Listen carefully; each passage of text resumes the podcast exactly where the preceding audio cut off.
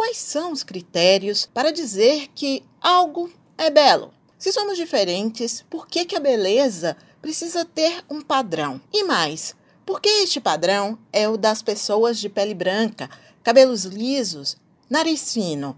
As respostas começam lá atrás, no tempo em que os colonizadores invadiram países da África, do continente asiático e também aqui na América, massacrando as culturas já existentes nestes locais. O racismo continua se reproduzindo em nossa sociedade, mas as frentes de luta contra ele também são muitas. No coração do Centro Histórico de Salvador está a Catuca Africanidades, traz uma rica produção de autores negros daqui e de outros países, e também peças de roupa, texturas criadas para valorizar a estética negra. Renato Carneiro é o diretor de criação da marca e diz como nasceu a Catuca Africanidades.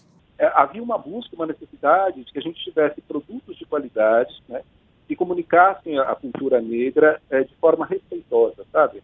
Sem popularização, e era muito difícil encontrar. Nossas criações, elas têm relação com as nossas vivências, né? com a vivência de pessoas pretas aqui na Bahia, no Brasil, né, em diferentes partes da África, no Caribe. Quando falamos da pele e dos cabelos de homens e mulheres negras, até pouco tempo era difícil encontrar produtos no segmento de beleza para nós. Nos bairros populares, já há barbearias que privilegiam o público negro. Tem também as mulheres transistas, que aprenderam dentro de casa, ainda pequenas, como deixar o cabelo lindo em uma época em que não havia nem mesmo um shampoo feito para os cabelos crespos.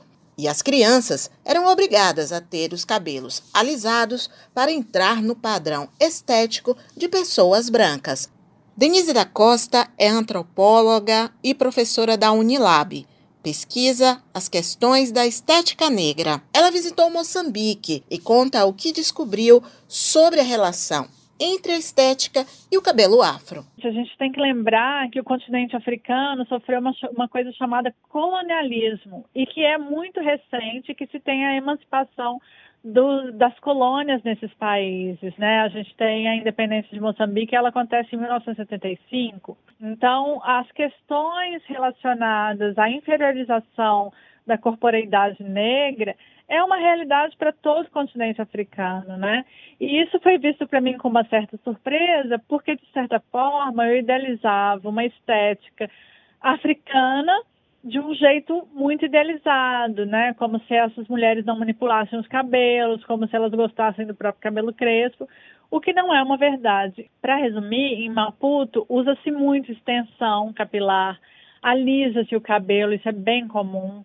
Então, é, de fato, elas têm um consumo de, de manipulação do cabelo para se aproximar a uma estética caucasiana, porque também tem muita influência, por exemplo, das novelas brasileiras, das novelas mexicanas, que são novelas que têm corpos brancos como protagonistas. Uma das contradições da lógica racista está no discurso de que os traços genéticos dos negros são feios, mas quem não é negro e tem dinheiro procura clínicas de estética para ficar com os lábios iguais aos do povo negro. Quando a branquitude se apropria de signos negros, ela está dizendo o seguinte: eu posso o que eu quiser, inclusive usar de signos que antes eu rejeitava como feio.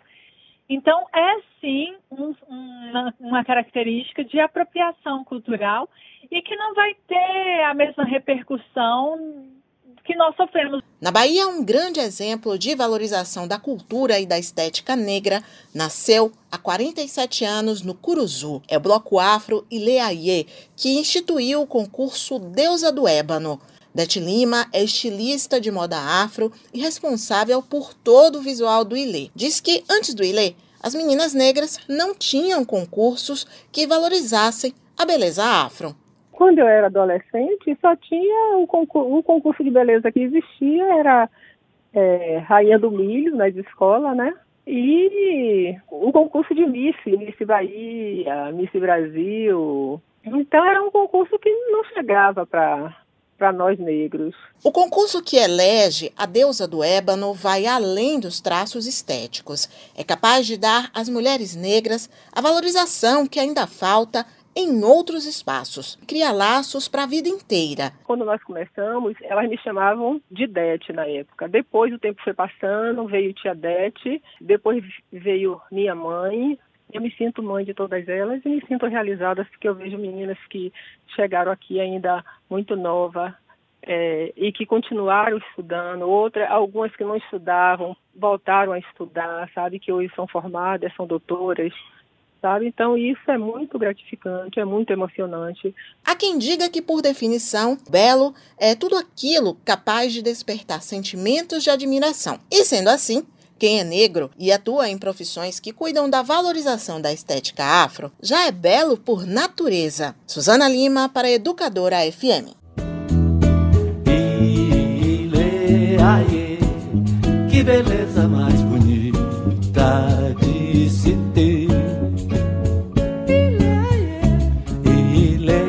Aí sua beleza se transforma em você.